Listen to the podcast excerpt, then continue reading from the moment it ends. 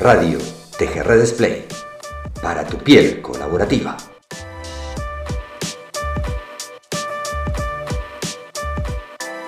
Hoy estamos esperando en casa a, David, una persona que realmente nos va a sorprender, David Criado. Creo que vamos a disfrutar mucho de, no saber. Y eso, de eso se trata hoy, ¿no? La, temática de hoy es eh, no sé nada. No sé, yo no sé que no sé nada. O yo no sé que no sé, o eso lo vamos a ver. ¿Qué, cosas inspiran? ¿Qué, ¿Qué reflexiones pueden surgir de esta frase dicha hace muchísimos, muchísimos años eh, en algún juicio por ahí, eh, y que derivó en, todo lo que hoy puede ser la fuente del conocimiento de, la humanidad prácticamente.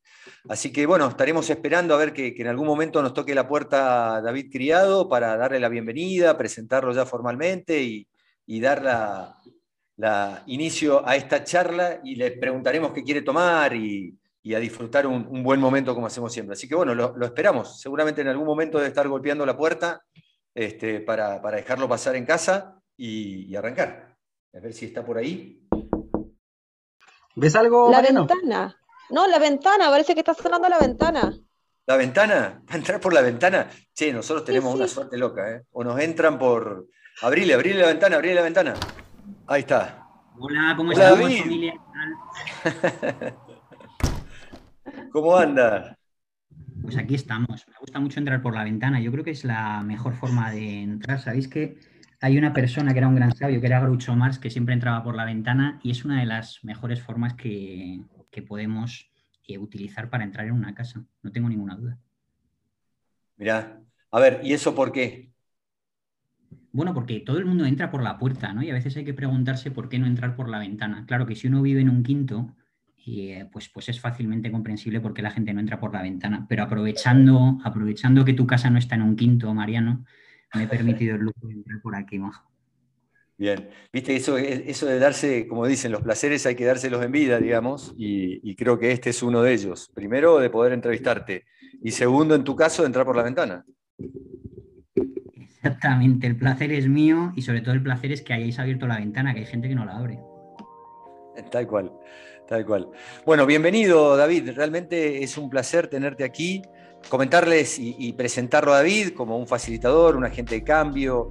Tiene, nada, millones y millones de horas de consultoría en grandes y medianas empresas, eh, entre las tres principales firmas de España, lleva nueve años de emprendimiento personal, ha liderado equipos de trabajo, definiendo proyectos de implementación, de implantación y transformación. Y la realidad es que, que hay una experiencia atrás realmente enorme, David, enorme. Y, es un placer tenerte acá para, para hablar de un tema que, como título nos llamó la atención. Eh, yo sé que no sé, pero antes de meternos ya directamente en el tema, me gustaría ahora sí un poco presentarte a vos, que esto haciendo eco al, historiómetro que usamos con, con Tejerredes como tecnología social y que marca una pregunta que, nos hace interesante. ¿Qué, ¿Qué hizo y qué hace que hoy estemos hablando de este tema contigo? ¿Cómo, cómo llegamos a, tener que hablar? Bueno, fundamentalmente es una amistad, yo creo que muy grande y una admiración tremenda eh, que tengo la suerte de que es mutua y que es una relación que tengo con Chris desde hace años, con Cristian, y, um, la disfruto. Cristian al final me, propone en su día hablar de algo, teníais varios eh, temas libres, yo creo que este es un buen tema tiene mucho que ver con el trabajo que realizo y yo creo que también está bastante relacionado con mi historia de, vida. Esa es la verdad, Mariano. Y a ver, ¿y cuál sería esa relación respecto a lo que sabías o no sabías? Porque hoy sabes lo que es tu historia, pero gran parte de ella se desarrolló justamente, y creo que por ahí viene la mano, esto de qué cosas no sabías que te, que te traen hoy aquí. Bueno, fundamentalmente lo que sé es todo lo que he estudiado durante este tiempo. Tengo como una obsesión por tener una buena apoyatura de conocimiento y hace no mucho, tengo ahora mismo alrededor de unos 40 años y hace no muchos años descubrí que mm, no todo era eh, conocer para saber, sino que a veces es necesario saber que uno no sabe. Y esto es muy complicado porque es algo en lo que nadie nos educa y es algo que no me encuentro en el entorno empresarial. Entonces, en mi historia de vida tampoco me lo he encontrado, por seguir un poco el, hilo que habías abierto. ¿no? me lo he encontrado ni en las escuelas a las que fui, ni en, la familia en la que nací, ni con los amigos con los que estuve, ni muchas veces en, las parejas que, que, he tenido hasta también hace relativamente poco, porque estamos muy acostumbrados a defender lo que sabemos, pero no a aceptar que no sabemos que ese es el origen humilde, digamos, del, pensamiento y el desarrollo humano. Y esto me costó mucho descubrirlo. No, todo es memorística, eh, no todo es dato información y no todo es conocimiento. Y lo dice una persona que de verdad está, está muy obsesionada con la lectura, con el conocimiento y con la, y con la investigación.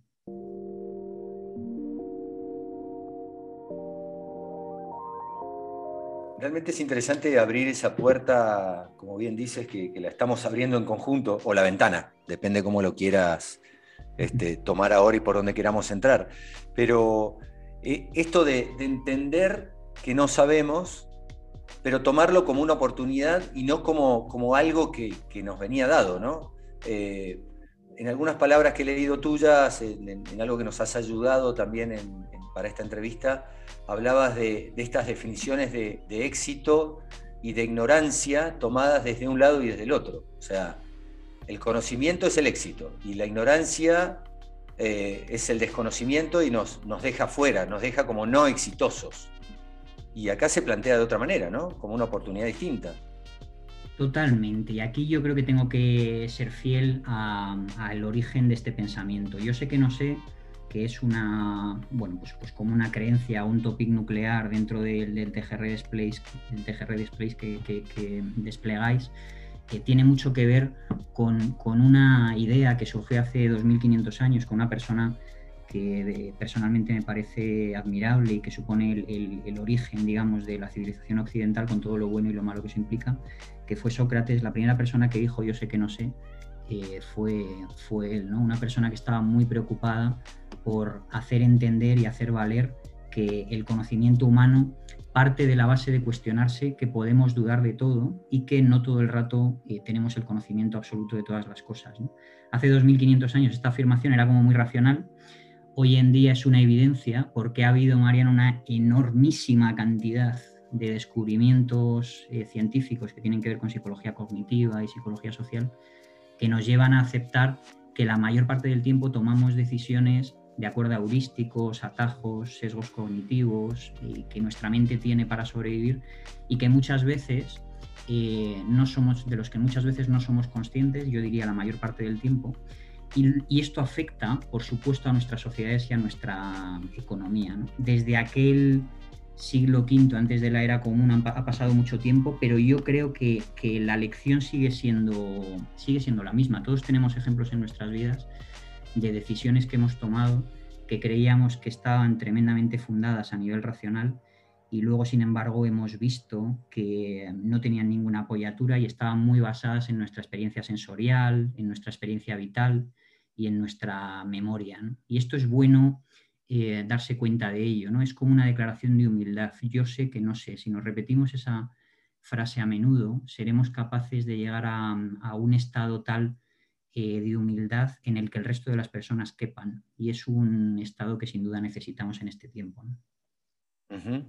Es muy lindo el, concepto de integración que, que, parte a través de, estas palabras. ¿no? Esto de si yo sé que no sé, es un mundo donde todas las personas pueden caber, eh, porque pueden aportar desde su lado, desde su conocimiento o incluso desde su desconocimiento, digamos.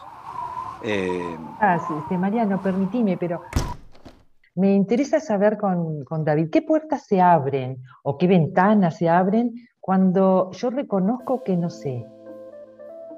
Bueno, eh, había una reflexión que, nos comentaba Mariano que yo os compartía ¿no? cuando estábamos en, la preparación, ¿no? en el preludio de lo que iba a ser esta, charla antes de que entrara yo por la ventana, que están relacionadas con la identificación del éxito con el conocimiento y el desconocimiento eh, con la ignorancia. Cuando una persona no sabe, eh, muchas veces acordaos de la escuela, de cuando estábamos en la escuela y tendemos a reírnos de que alguien no sabe algo.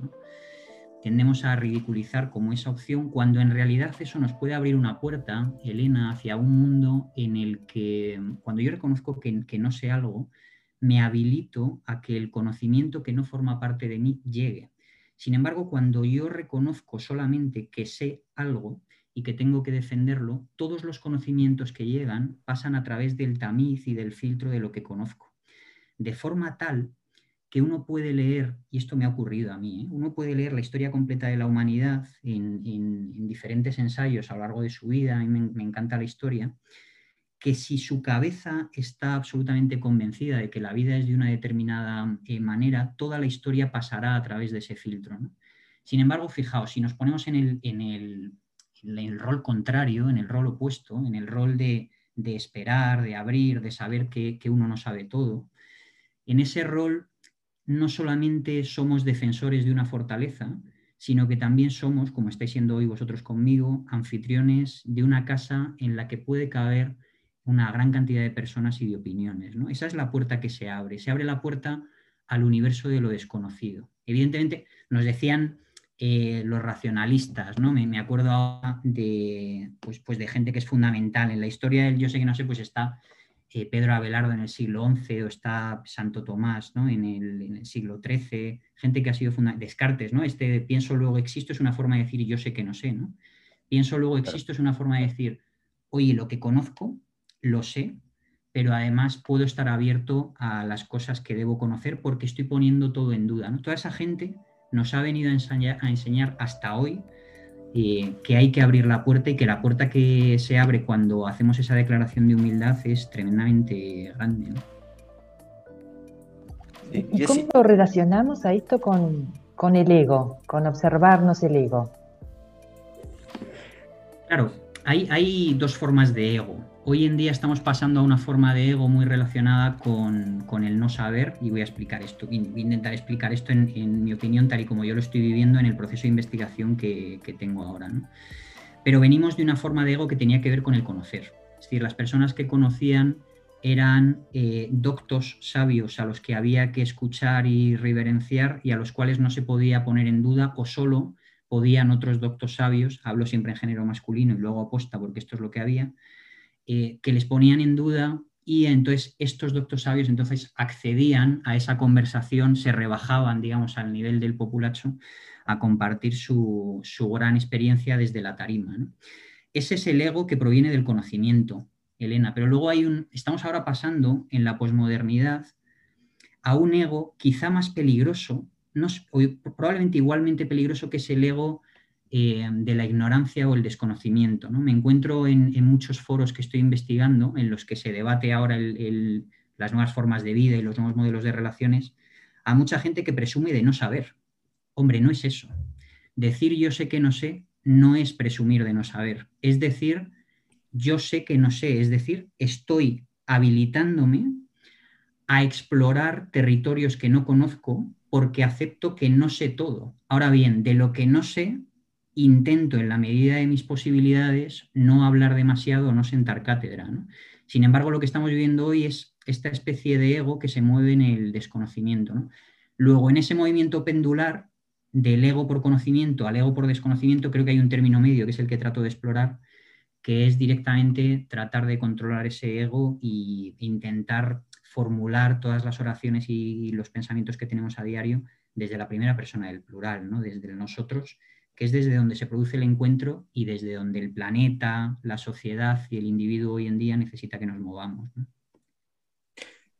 Ahí tenemos también esos niveles, por decirlo de alguna manera, de desconocimiento del no saber. El, yo con yo, el yo con nosotros y el yo con, con nosotros más que el yo con el otro y el yo con el, con el nosotros como, como sociedad o como organización. Eh, y, lo que veo también y lo que escucho, porque no te veo, es eh, este cambio en el nivel de conciencia del no saber. Es decir, no ponerse en ese estadio peligroso, como planteaba recién, sino ponerse en un nivel de conciencia en donde reconozco el no saber para poder abrirme e integrarme y por ende colaborar. Tal cual, esta es la idea, ¿no? El, reconocimiento de que uno no sabe, eh, comentaba, ¿no? Cuando, cuando estábamos preparando todo, para mí es el máximo nivel de sabiduría. Y, no solamente en, escuelas de vida que tienen que ver con Occidente, ¿no? una, una, cultura y una civilización de la que todos los que estamos hoy aquí bebemos ampliamente, ¿no? sino también con el pensamiento oriental, incluso con, cuando pensamos, ahora que estoy investigando el, pensamiento del África Negra, eh, cuando pensamos en otros tipos de civilizaciones o de pensamientos, eh, hay una mm, característica importante y es la identificación de la humildad con la sabiduría. Y es todo lo contrario a lo que nos comentaba Elena o la pregunta que nos hacía Elena, que estoy totalmente de acuerdo, de, esa exaltación del ego. ¿no? Es precisamente es todo lo contrario. Cuando una persona admite que sabe que no sabe, está declarando que se encuentra en el momento adecuado eh, para que ocurran cosas fuera de él y él sea capaz de aceptarlas. Porque entonces nos movemos desde el movimiento de ataque y defensa en el que tradicionalmente nos comunicamos, decir, tengo una idea, necesito defenderla, o, y, necesito además defenderla contra otras ideas, eso es donde solemos estar, nos movemos de eso a otro movimiento que es eh, no son tan importantes las ideas como las personas que tengo delante y hablemos de ideas, pero al hablar de ideas seamos capaces de mm, diferenciar e incorporar aquellas cosas que, no sabemos, porque habrá muchas, muchísimas, y en cualquier conversación uno se puede dar cuenta. ¿Cómo, ¿Cómo, relacionas esto a los momentos de la vida? Eh, porque siempre este tipo de cosas dice, bueno, yo no sé, y uno lo tiene como filosofía y puede estar abierto a 100% de, de todas las posibilidades, pero al mismo tiempo hay situaciones a lo largo de la vida, y después nos vamos a meter un poco a organizaciones o a sociedad, pero en lo personal, vos mencionaste hoy a lo largo de tu historia laboral, a lo largo de tu historia del amor, a lo largo de tu historia quizás de, cambiar de trabajo o, de intervenir dentro de una organización. ¿Pero eso es aplicable desde, desde los hechos? O sea, ¿cómo aprovechás el no saber en cada momento? Yo creo que tenemos que aprender de la historia de nuestra propia especie, ¿no? Decía, y yo creo que es algo que, es bueno que digamos y que, lo diga en alto, ¿no? Se escribía esto porque, porque realmente lo, pienso, ¿no? Los, al final, eh, la completa certeza del conocimiento propio ha dado lugar a los más terribles episodios de la historia de la humanidad. Cuando una persona ha estado demasiado convencida de algo, es ahí cuando ha llegado lo malo. Sin embargo, la aceptación y la completa certeza de que desconocemos mucho es lo que ha dado lugar a los, a los más bellos pasajes de, nuestra propia condición. Cuando, cuando hablo de esto, cuando digo estas cosas, me refiero a que eh, todos en nuestra experiencia vital somos capaces de identificar que si bien nuestro cerebro humano está, ha sido desarrollado durante millones de años, hasta llegar aquí para, para sobrevivir, somos capaces de acceder a un modo de vida que vaya más allá de la supervivencia, ¿no? un modo de vida diferente al que nos plantea el sistema socioeconómico en el que estamos y un modo de vida en el que incorporemos mucho más que tratemos de convencer. Y aquí vemos, un, esto tiene aplicación, Mariano, a, toda nuestra vida, ¿no? no solamente a nuestra historia eh, personal, también tiene aplicación en la pareja. ¿no? Estas parejas que entran en discusiones continuas eh, en función de la razón, cuando en realidad el amor no consiste en tener eh, razón, sino en otorgarla siempre indefectiblemente a las personas a las que amamos, siendo capaces de mantener un diálogo con ellas para incorporar su realidad. ¿no? Amar no consiste en tener razón, consiste sobre todo en saber bajarte de ella muchas veces. No, no solo ocurre en las parejas, decía, ocurre también eh, en, el, ámbito de, la economía y de las empresas. Muchas veces en el mundo del marketing y de la publicidad, hablaba hace poco con un compañero, eh, todo el mundo, en las publicaciones de LinkedIn, ¿no? pensemos por ejemplo en eso, todo el mundo trata de convencer de lo que hace, todo el mundo presume de algún premio, todo el mundo comparte una, eh, una entrevista que le han hecho, todo el mundo comparte un artículo, todo el mundo comparte cosas que tienen que ver con defender ideas pero se producen muy pocos diálogos efectivos que nos lleven a interiorizar que no sabemos y que la única verdadera sabiduría se construye de forma colectiva, que es algo, eh, hablándolo ahora, eh, que, os preocupa a vosotros también, lo hablaba con vosotros Mariano y Elena, y os preocupaba también esta construcción de lo colectivo, desde, desde la asunción de que ignoramos y conocemos cosas. Es así te escuchaba y me imaginaba en una organización, y en los líderes, ¿no? ¿Qué le pasa a un líder eh, que, cree que lo sabe todo, que, lleva la, organización, que toma decisiones, y que de pronto se, se, encuentra con que no sabe, pierde autoridad? ¿Cómo, cómo lo plantea frente, frente a las personas, a sus colaboradores? Aquí hay dos reflexiones que me, surgen. La primera de ellas es, me viene a mente el modelo, eh, modelo, porque es el lenguaje que utilizaba él, de Daniel Goldman, cuando crea el modelo de inteligencia emocional años más tarde, después de que pasara la fiebre aquella de los 90 del discurso aspiracional, aunque todavía seguimos en esa resaca, crea luego eh, un libro que se llama Liderazgo Resonante, que se publicó hace relativamente poco, ya en el siglo XXI, y él habla del modelo de liderazgo resonante y establece una serie de estilos, Elena, en ese modelo, el último de los cuales es el liderazgo carismático. Es estas personas eh, que no solamente se creen eh, imbuidas de, razón o de certeza, sino que además son capaces de inspirar fe. Esta es la definición del liderazgo carismático. Hemos tenido muchos a lo largo de nuestra historia e insisto en que cada vez que hemos tenido algo de eso, han venido malas noticias para nuestra historia. Entonces, el liderazgo de este tipo de personas carismáticas, no lo dice Goldman, pero siempre lo añado cuando explico este modelo de liderazgo resonante, explico que el estilo de liderazgo carismático corre el riesgo de convertirse en el estilo más bajo que señala Goldman de liderazgo, que es el autoritario. Es decir, cuando una persona cree demasiado en, en lo que cree, hasta el punto de no aceptar ideas ajenas o de no replantearse lo que piensa, algo que, afortunadamente en su día el empirismo y el racionalismo nos, otorgaron ¿no? como regalo, esta idea de, plantearnos totalmente la duda sobre lo que pensamos y vemos, cuando una persona no hace eso, se envilece.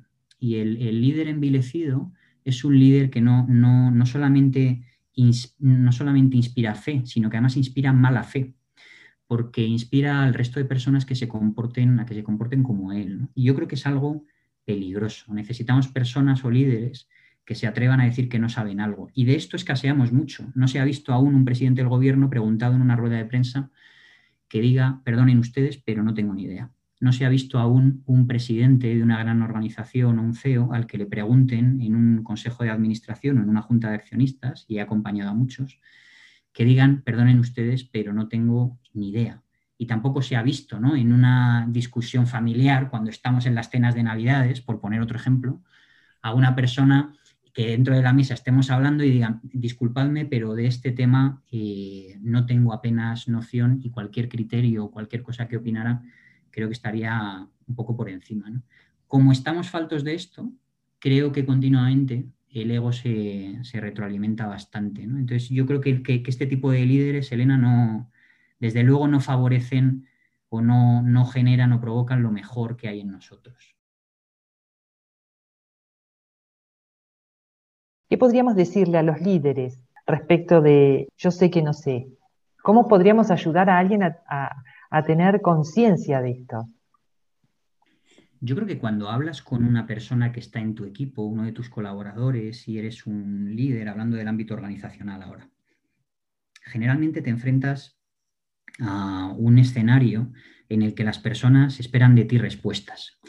Y esto es precisamente lo que un líder no tiene que dar. Es decir, hay, hay una mm, presión tremenda en, el mundo del liderazgo, sobre todo en, todo lo que mm, eh, comenzó a llamarse eh, hace ya muchos años, con aquella publicación del libro de Tom Peters, En Busca de la Excelencia, en 1982, empezó a llamarse la retórica del cambio cultural, sobre todo también con, el management, aquel eh, inventado o reinventado por Peter Drucker, hay como una tendencia a que el líder sepa de todo y nos pueda responder absolutamente todo. Y yo creo que lo que se le puede decir a un líder que está con personas eh, sobre esta, este tópico, este tema de yo sé que no sé, es que precisamente lo diga, que sea capaz de no dar respuestas y que ayude a sus personas, a sus colaboradores, a la gente que está a su alrededor o que coordina, a pensar por sí mismas. Yo creo que esto es lo mejor que nos puede pasar como especie en este momento, enseñar a las personas a pensar y no darles los problemas resueltos. Esta es, para, mí sería, sé que es muy sencilla, es una recomendación muy sencilla, pero sigue siendo tremendamente efectiva, ¿no? No darles a las personas hechas las cosas que pueden hacer por sí mismas y ayudarles a pensar eh, desde tu punto de vista, de tu categoría profesional o tu rol, pero sin necesidad de convencerles de nada. Yo creo que eso es, eso es importante. ¿Cómo está asociado todo esto a la vulnerabilidad? Gran pregunta, amigo. No lo sé. Tengo que decir que no lo sé. Tengo que decir que mm, la vulnerabilidad humana eh, es uno de los grandes desconocidos de mi especie. Yo que pertenezco a ella, pues no soy, no soy menos. Creo que todavía nos queda mucho que explorar en, en, el ámbito de la vulnerabilidad y creo que generalmente lo que hacemos es generar entornos invulnerables en los que nos sentimos cómodos. Esto sí que lo, esto sí que lo sé porque lo he experimentado y muchas personas me han compartido que tienen la misma sensación. Es decir, tendemos a construir castillos que defender, lo que decíamos antes. Pero me da la sensación, sin saberlo ni tener mi puñetera idea, Mariano amigo, me da la sensación de que esto de ser vulnerables puede ser, o de mostrarnos vulnerables a los demás, puede ser eh, un buen punto de partida para que el resto de personas también se abran y encontremos un diálogo común. Creo que puede ser un, buen punto de partida. Me da a mí. No sé qué te parece. Sí, a mí eh, lo pregunto porque he estado leyendo también bastante sobre eso, investigando, y, veo la vulnerabilidad ahora como una posición de fortaleza y no de debilidad o fragilidad como estaba planteado antes. Incluso en, en, algunas organizaciones donde se busca el desarrollo deliberado, que se basan justamente en entender qué necesitan desarrollar las personas internas a la organización para poder ser justamente más productivas, efectivas, o como lo quieras llamar desde el lado de vista, digamos, un poco más liberal. Pero eh, entiendo la vulnerabilidad también como esa posición de realmente no sé de esto y quiero aprender, y desde ahí poder buscar esa alternativa o esa forma nueva de hacer. Lo estoy asociando a eso eh, respecto a esto de mostrarse como que no sabemos. Em, claro, la vulnerabilidad es sobre todo aceptar que uno tiene heridas, pero también es pedir ayuda. Eso también es vulnerabilidad. Entonces, el, el, razonamiento que estabas haciendo sirve mucho para esto que estamos hablando. Ahí hay una capacidad innata en el ser humano de socializar. ¿no? Hace unos 200.000 años, a mí que me encanta la, paleoantropología, hace unos 200.000 años dimos el salto. ¿no? Había un, tipo en aquella época, una especie en aquella época que era el, neandertal, muy extendido por toda Europa, y era, un tipo eh, tremendamente rudo, musculado, era una auténtica bestia, era insuperable esa persona, y era tremendamente inteligente, pero le faltaba una cosa al neandertal, que sin embargo el sapiens sí tenía. Entonces, cuando vinieron maldadas, cuando el clima vino maldado, resulta que el neandertal, que tenía mucha fuerza, pero se movía en grupos reducidos porque no le gustaba socializar, es decir, porque no le gustaba eh, admitir ante los demás que necesitaba la ayuda de muchos para lograr objetivos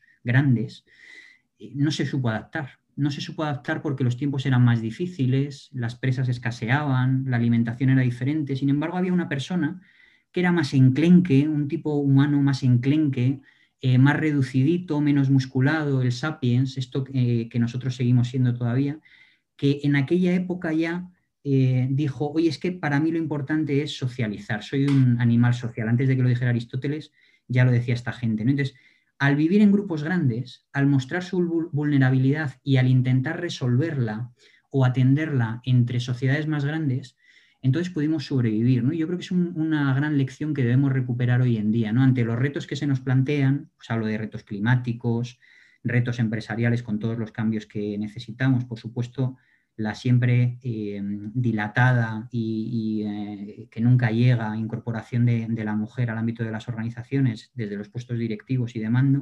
Todo ese tipo de cambios eh, necesitan de la colectividad, necesitan sentirnos vulnerables y necesitamos pedir ayuda a los demás. Y a veces es lo complicado, ¿no? Pero nadie va a pedir ayuda, esta es, yo creo que es una reflexión esta potente, ¿no?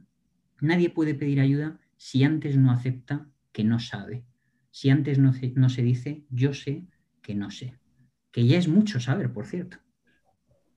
Tal cual. Ahí hay algo que, que, bueno, me resuena mucho con lo que comentás, entendiendo que también los sapiens son los que empezaron a, aprendieron a contar historias, ¿no? Y, esas historias son los que empezaron a marcar justamente los paradigmas de la humanidad. Eh, el ser colectivo, ¿por qué era ser colectivo? Porque empezaban a buscar una, llamarlo si querés, una asociación política, religiosa, o, de algo que hacía que los convencía para que miles y miles eh, vayan atrás de, algo que todos creían como válido, ¿no?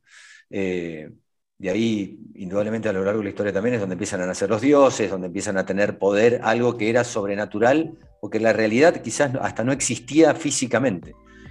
Total, totalmente, Mariano. Y aquí hay una cosa que, eh, a mí me pilla cerca porque vivo en, España. Eh, fíjate, eh, se, descubrió hace poco, esto fue un descubrimiento interesante, en Gibraltar, que sabéis que es el punto que separa continentalmente a Europa, aunque los continentes no están separados, pero eh, continentalmente a través del mar Mediterráneo y el Océano Atlántico separa eh, en unos pocos kilómetros, apenas una decena, Europa de África, se descubrió en las cuevas de Gibraltar que, los neandertales, los últimos que quedaban ya vivos, habían hecho una serie de marcas en las paredes que eran indescifrables, es decir, no tenían historia, no eran capaces de contar historias ni de explicar cosas tan impresionantes como un amanecer, como el amor, como un beso, como un abrazo. Y sin embargo, como tú bien dices, vinimos, los, los sapiens, bueno, vinimos, no me voy a atribuir ni nos vamos a atribuir el mérito porque fueron nuestros ancestros. Por cierto, un grupo muy pequeñito de ellos, de los que quedaban apenas unos 10.000 en la punta del sur de África, ¿no? Eh, en lo que hoy es Sudáfrica, fueron capaces de empezar a, contar historias en torno a, como tú bien dices, a la religión y a los símbolos, y desde entonces eh, esa costumbre de decir, yo sé, al pintar esas pinturas rupestres y al intentar eh, contarnos en qué consistían los grandes milagros de la vida, ellos estaban diciéndonos, yo sé que no sé. Ellos estaban diciéndonos esto porque querían una explicación, un relato, ¿no? Y desde entonces hemos conservado esa tradición de intentar aparentar que sabemos cuando en realidad no sabemos. Y la, forma, la mejor forma de aparentar que sabemos algo es contar una historia sin duda, ¿no? Fabricar un relato y una historia. Y el gran discurso, aquí es donde soy muy crítico, ¿no? Con el gran discurso del emprendimiento empresarial, cuando nos invita siempre a contar historias de superación, etcétera, porque muchas de esas historias de superación, muy basadas en, en un discurso positivo, ocultan una gran cantidad de cosas que no eran predecibles o que las personas que estaban en esa historia no sabían y que sin embargo eh, eran útiles para su desarrollo. Y hay otra anécdota, una segunda anécdota, que tiene mucho que ver con lo que dices, de las historias. Generalmente en el mundo de la empresa, eh, cuando quedan los capos, digamos, los jefes y la gente que, que ordena y con la que estoy muy acostumbrado a trabajar, se cuentan historias de éxito. Esto es muy gracioso, vivirlo. Uno va y ve cómo sacan pecho y dicen las cosas aquí salen bien, vengo a presumir, esta es mi empresa. Pero surgió un movimiento que se llama Fuck Up Nights, que seguro que conoces muy bien, que, es un movimiento muy bueno en el cual, y este, este lo, conoces seguro, Mariana, es un movimiento en el que se cuentan historias en el que las cosas han salido mal. Y yo creo que ese es el tipo de historias que necesitamos, ¿no? Necesitamos saber que para llegar a un punto a veces hay que estar jodido, hay que pasarlo mal. Y eh, en ese pasarlo mal hay que reconocer que uno no sabía cuando tomó esa decisión, pero que sin embargo la tomó, cosa que nos puede llevar a aprendizaje, ¿no? Ahí eh, es interesante, esa, bueno, hoy la agilidad, que es como lo que está de moda, habla de las retrospectivas y plantea esas cuatro preguntas. ¿Qué estuvo bien? ¿Por qué? ¿Qué estuvo mal? ¿Por qué? ¿Qué aprendí de las dos primeras? ¿Y cuál es mi, próxima acción en función ya del aprendizaje y no de solo definir bien o mal? Eh, y acá me, me interesa porque, a ver, uno no puede vivir en un estado de no saber absolutamente nada porque hay ciertas certezas que son lo que te van a, digamos, cierto conocimiento adquirido o que se va adquiriendo desde esa posición de no saber que te permite seguir avanzando. O sea, ahí hay que convivir con el saber y no saber también. O sea, yo creo, y, en esto a lo mejor suena un poco provocador, que igual lo hago apuesta, tengo que confesarlo. es la idea, es la idea. Yo creo que la historia de la humanidad ha sido guiada por personas que mayoritariamente ignoraban más de lo que conocían. Y creo que si aceptamos esto y dejamos de intentar inventar certezas donde no las había, en hitos históricos, pues por ejemplo, nos han enseñado, pongo un ejemplo, ¿no? nos han enseñado que el paso eh, a la revolución industrial fue tremendamente procedimental, súper lógico, súper racional, ¿no? Y ahora en la investigación que estoy haciendo he descubierto que en absoluto fue así, que, fue un, paso tremendamente accidentado, fruto a veces de algunas casualidades y fruto de momentos históricos y a veces incluso del clima, cosa que me está sorprendiendo mucho. Entonces, es muy importante que entendamos que no todo se puede controlar y que muchas veces cuando nosotros estamos eh, tomando decisiones, las tomamos sin verdadero conocimiento de causa, pero sin necesidad de presumir de ello, sin necesidad de que uno sea un zote o un ignorante, hay una diferencia muy grande entre eh, pensar que la mayor parte de personas sabe más de lo que ignora y pensar que la mayor parte de personas ignora más de lo que sabe. Yo creo que si pensamos lo primero, estaremos llamados a una vida de frustración, porque estaremos todo el rato, insisto, atacando, defendiendo y tal. Pero si pensamos lo segundo, que la mayoría de personas, entre las que me incluyo, ignoramos más de lo que sabemos, entonces estaremos en un clima en el que todos nos sentiremos cómodos como buenos ignorantes. Nadie sentirá que es una enorme autoridad. Aún en el caso de que existan autoridades para determinadas especialidades o temas, creo que conservar este clima es bueno. Y no estoy a favor ¿eh? de, toda esta nueva tendencia de, eh, demoler a los referentes, de que no haya intelectuales, etcétera, y de que todos podemos opinar de todo. Desde luego, el relativismo moral es algo que, va en contra de, lo que hago en mi, en mi, vida y en mi trabajo, pero sí que digo que es bueno no presumir todo el rato de que se sabe, sino que quizás sería mejor simplemente aceptar que no se sabe todo e intentar explorar las nuevas opciones de conocimiento a partir de ahí. Yo creo que, eso es bueno.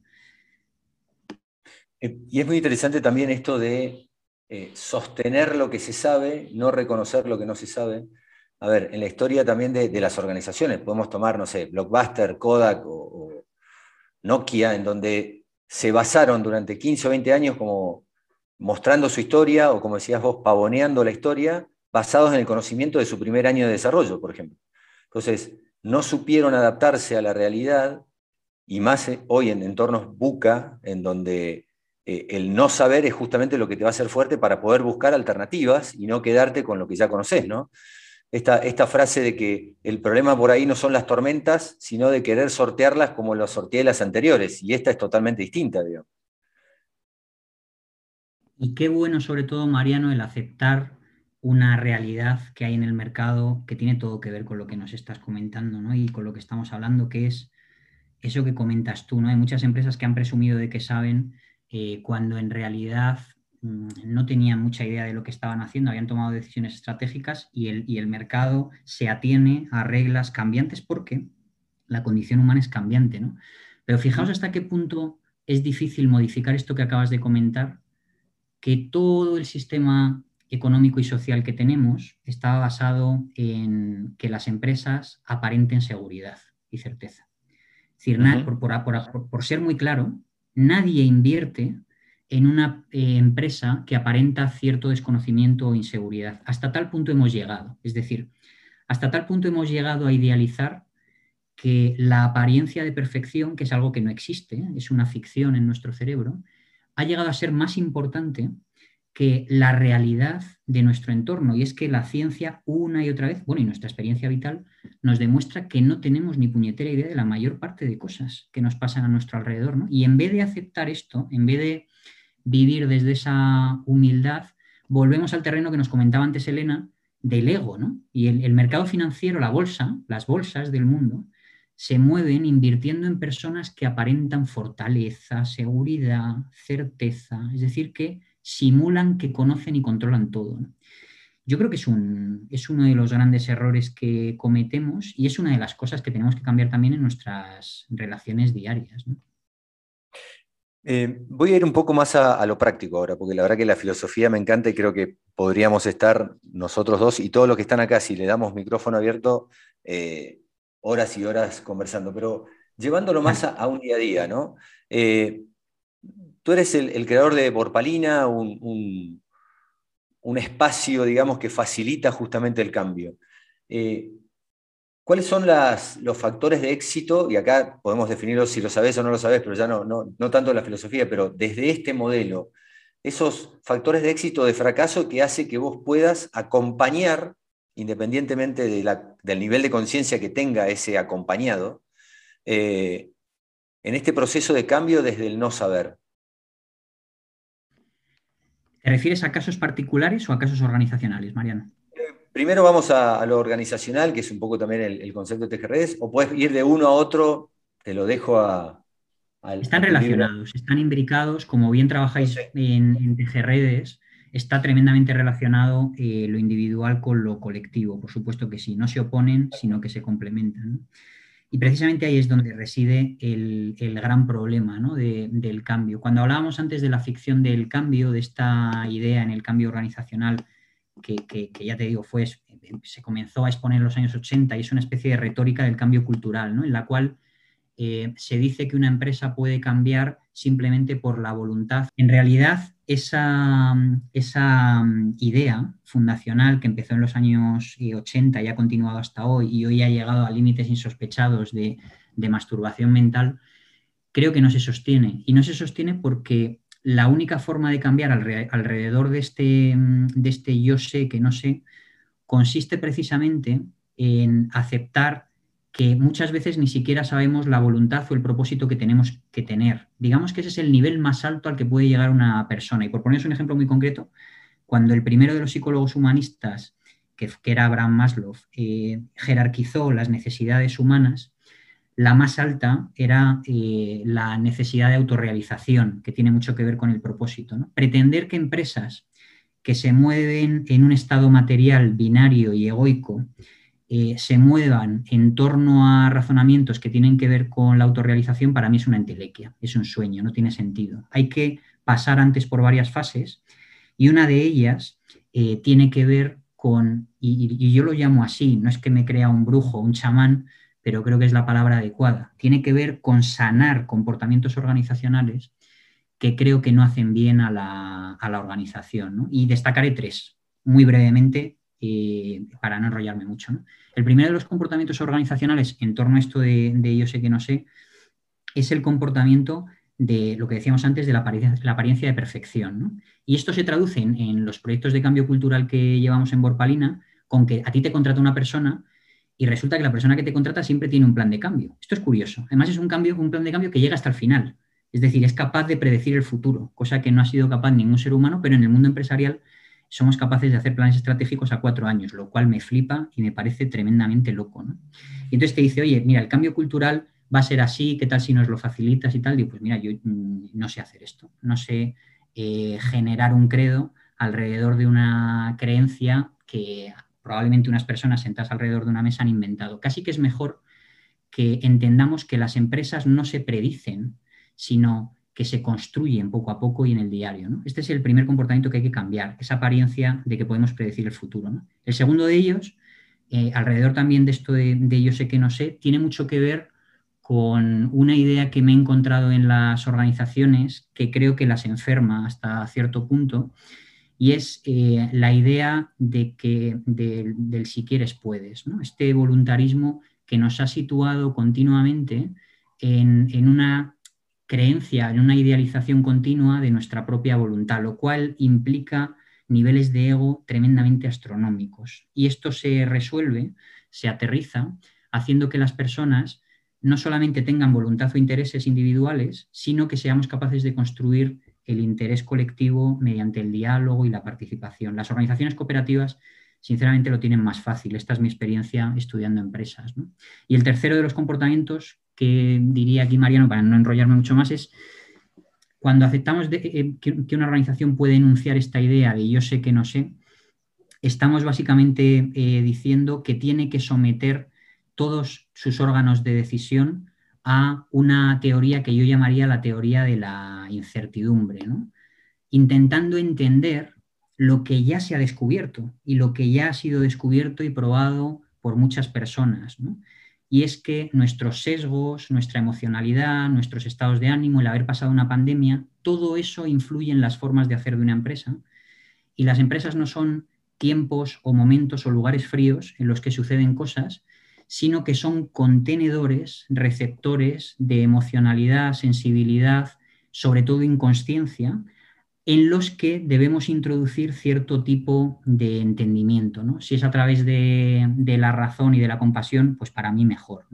Yo diría que esos son los tres comportamientos que, harían que una empresa pudiera cambiar alrededor de esta, de esta idea. Siendo muy concreto, esto se lleva, porque me lo has pedido y además soy también muy partidario de ser súper concreto y práctico, se lleva a dejar de hacernos pajas mentales con planes estratégicos y empezar a esta palabra que tanto se repite pero poco se practica, a co-crear, pasar de la idea de que yo sé absolutamente todo lo que pasa en mi organización y tengo la certeza y empezar a defender que hay cosas que no sé, pero tengo a las mejores personas para explorarlo y eso ya en sí mismo es una certeza.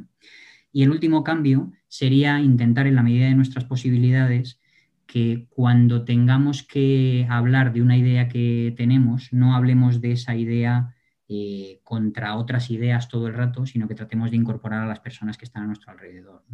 Por acá nos dice Edna, ¿cómo en una organización tradicional y jerárquica podemos suavizar en los cargos gerenciales la aceptación del no sé para trabajar más colaborativamente juntos?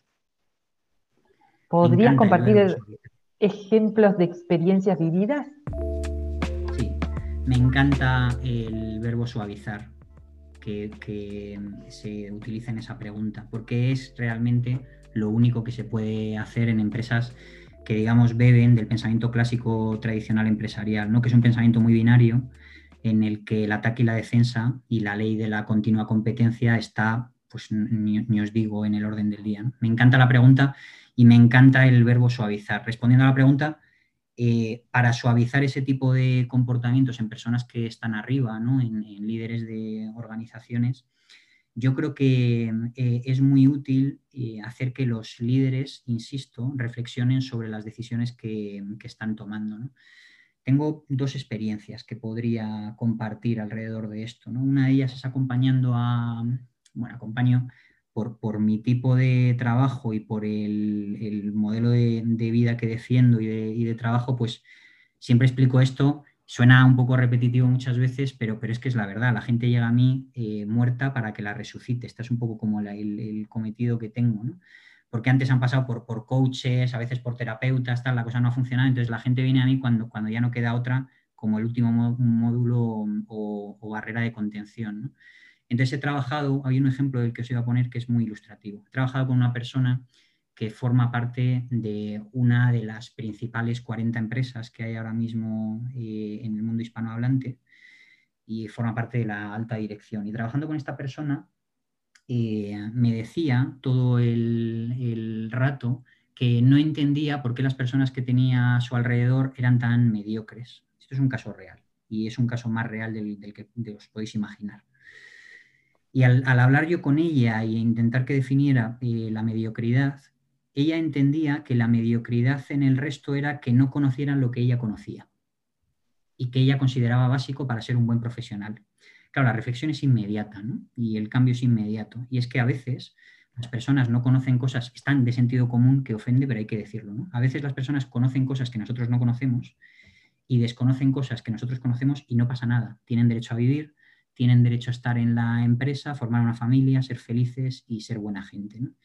Sobre esa idea, entonces podemos seguir adelante. Pero sobre la idea de que todo el mundo tiene que llegar a un estadio o un nivel de desarrollo que tú mismo estableces para los demás y para el resto del mundo, pues solo te, va, eh, te vas a encontrar en tu vida frustración. Luego, el primer cambio es hacer que las personas interioricen que saben de algunas cosas y no saben de otras y no pasa nada. Pero esto solo se puede hacer eh, trabajando y dialogando con la persona. Jamás convenceré a un alto directivo, y he tirado la toalla, de que cambie una actitud o un comportamiento si él no ve necesario cambiarlo. Esto ya lo aprendí hace muchos años.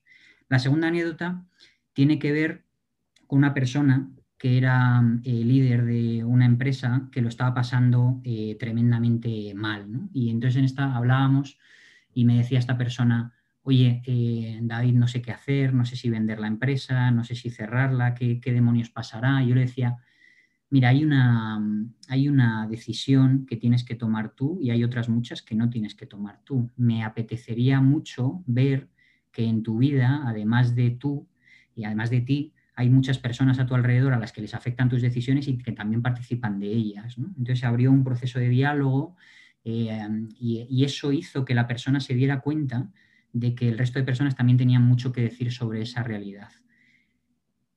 la única manera de hacer que alguien se dé cuenta de que mm, aceptar que no sabe es útil es intentando demostrarle que hay cosas que no entran dentro de su juicio, dentro de su capacidad de razonamiento, que no tienen ningún sentido. Y la única forma de demostrárselo es dejar que la persona se equivoque.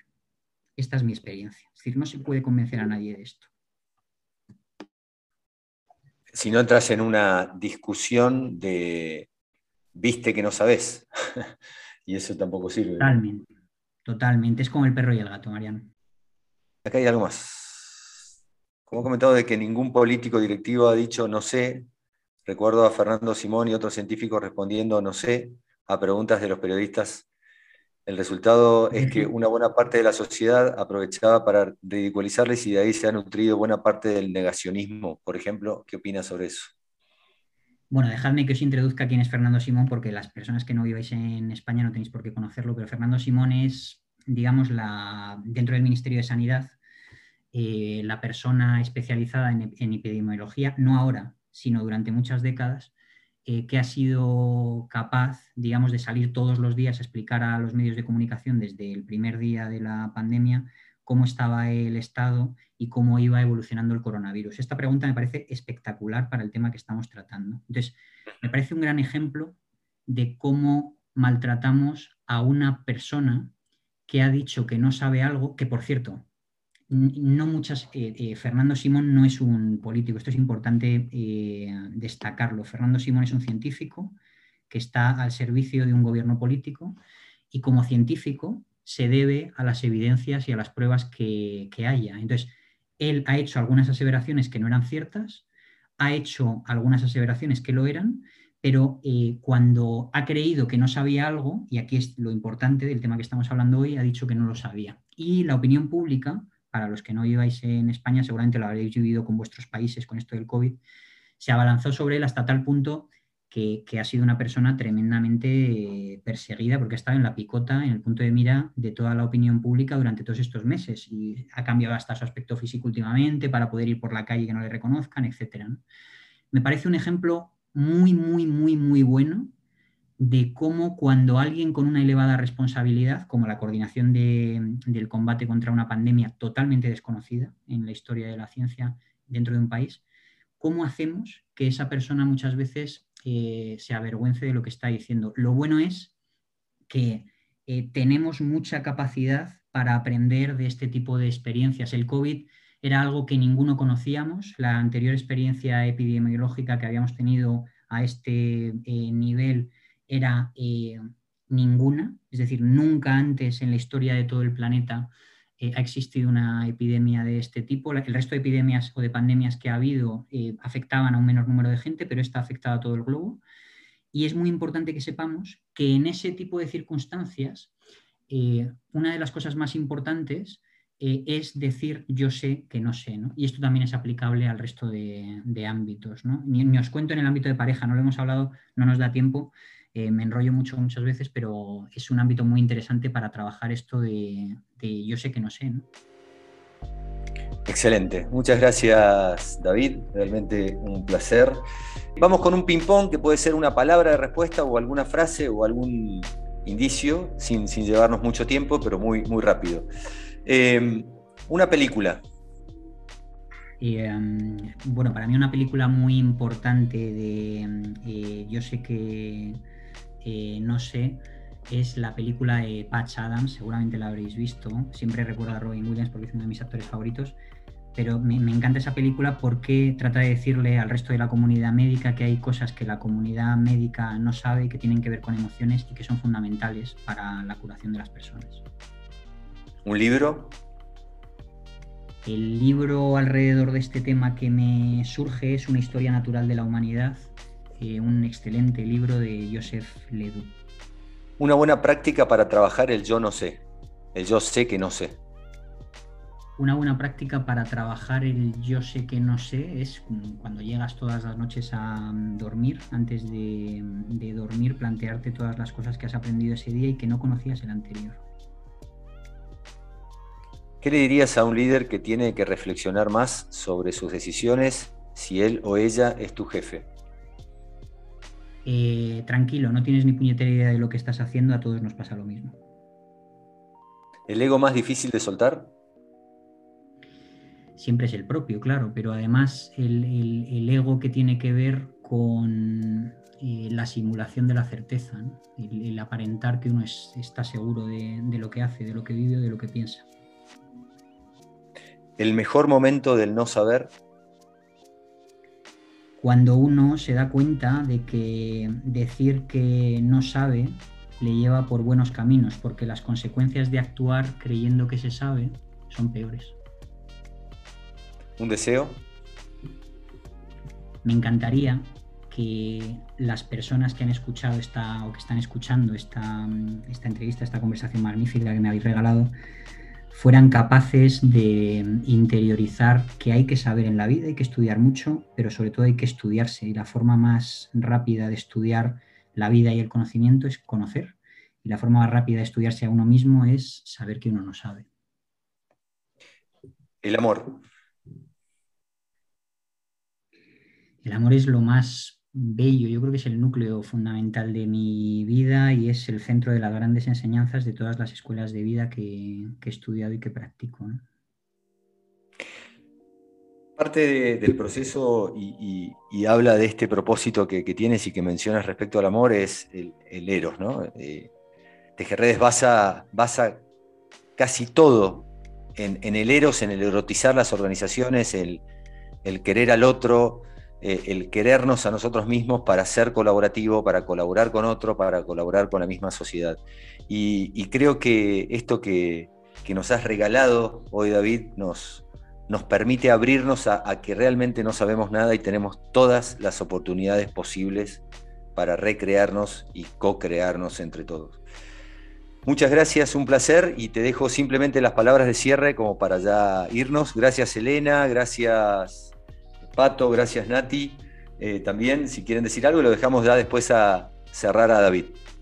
No, yo simplemente agradecer a David y, bueno, y seguir descubriendo el, no sé que, que, nos lleva por buen camino, como dijo David. Muchas gracias, David, y a todos los que estuvieron acá. La palabra para ti, David. Gracias a todos. Eh, Elena, un placer estar con, todos vosotros. Eh, Mariano ha disfrutado también un momento y, un montonazo de, toda la conversación que hemos tenido y simplemente deciros que eh, todo lo que hemos hablado hoy pertenece a una sabiduría ancestral, no es algo que, que podamos descubrir ahora, sino que pertenece al desarrollo de la humanidad. Comenzamos a utilizar herramientas y comenzamos a progresar y a desarrollarnos como especie cuando supimos que no sabíamos algo y tuvimos la curiosidad por conocerlo. Y así es como seguimos progresando, así es como nos seguimos desarrollando, sobre todo en un escenario que es tremendamente retador, ¿no? un, futuro totalmente incierto y eh, necesita que recordemos esta base del desarrollo humano y es la aceptación de que no sabemos, de que eh, todo lo que sabemos nos puede ayudar, pero además tenemos que interiorizar que no sabemos muchas cosas para, habilitarnos a descubrirlas. ¿no? Ha, sido, ha sido un auténtico placer y os lo agradezco de todo corazón. Bienvenido a casa, bienvenido a TGR Display para a esta radio para tu piel colaborativa. Y realmente un placer. Muchas gracias y hasta siempre. Nos vemos cuando nos veamos. Gracias.